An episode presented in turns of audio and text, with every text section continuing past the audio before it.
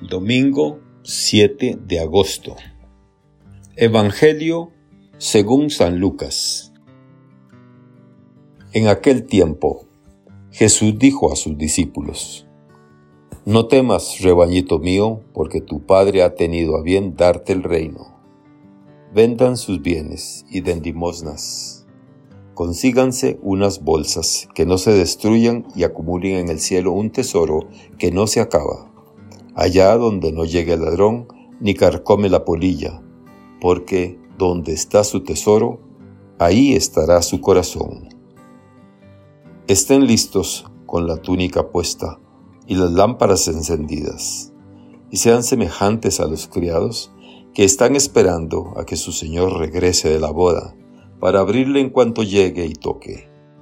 Dichosos aquellos a quienes su Señor al llegar encuentre en vela. Yo les aseguro que se recogerá la túnica, los hará sentarse a la mesa y él mismo les servirá. Y si llega a medianoche o a la madrugada y los encuentra en vela, dichosos ellos. Fíjense en esto. Si un padre de familia supiera a qué hora va a venir el ladrón, estaría vigilando y no dejaría que se le metiera por un boquete en su casa. Pues también ustedes estén preparados, porque a la hora en que menos lo piensen vendrá el Hijo del Hombre. Entonces Pedro le preguntó a Jesús, ¿dices esta parábola solo por nosotros o por todos? El Señor le respondió, supongan que un administrador, puesto por su amo al frente de la servidumbre, con el encargo de repartir a su tiempo los alimentos, se porta con fidelidad y prudencia, Dichoso este siervo si el amo a su llegada lo encuentra cumpliendo con su deber. Yo les aseguro que lo pondrá al frente de todo lo que tiene. Pero si este siervo piensa, mi amo tardará en llegar y empieza a maltratar a los criados y a las criadas y a comer, a beber y a embriagarse, el día menos pensado y a la hora más inesperada llegará su amo y lo castigará severamente y le hará correr la misma suerte que a los hombres desleales.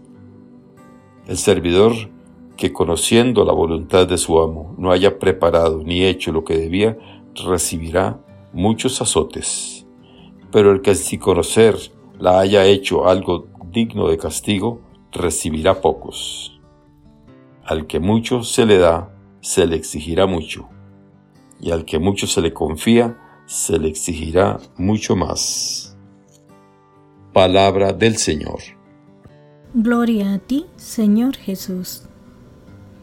Reflexión.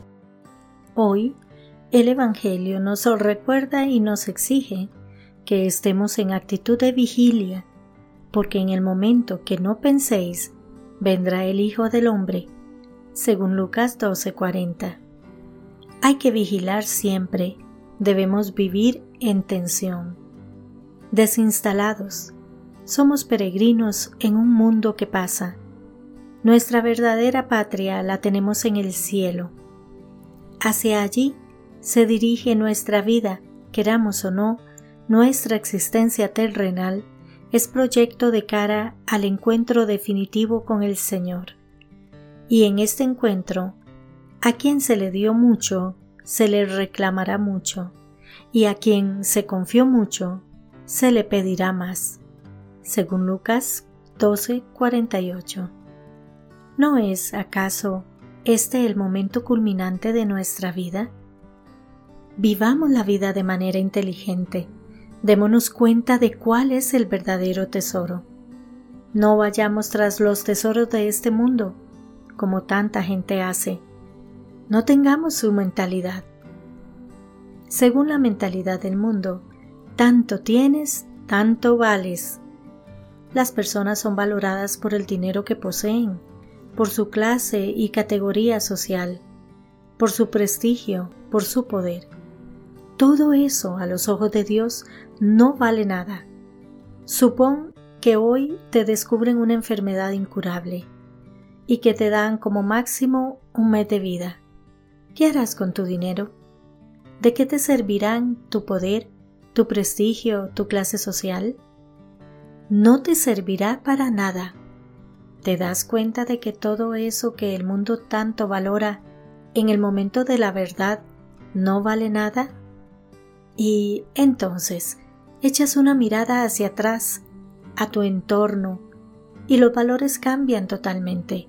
La relación con las personas que te rodean, el amor, aquella mirada de paz y de comprensión, pasan a ser verdaderos valores, auténticos tesoros que tú, tras los dioses de este mundo, siempre habías menospreciado.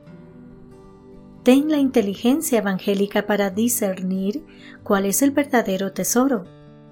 Que la riqueza de tu corazón no sean los dioses de este mundo, sino el amor, la verdadera paz, la sabiduría y todos los dones que Dios concede a sus hijos predilectos. Nos dice Benedicto XVI, la somnolencia de los discípulos sigue siendo a lo largo de los siglos una ocasión favorable para el poder del mal. Esta somnolencia es un embotamiento del alma que no se deja inquietar por toda la injusticia y el sufrimiento que devastan la tierra. Que Dios les bendiga y les proteja.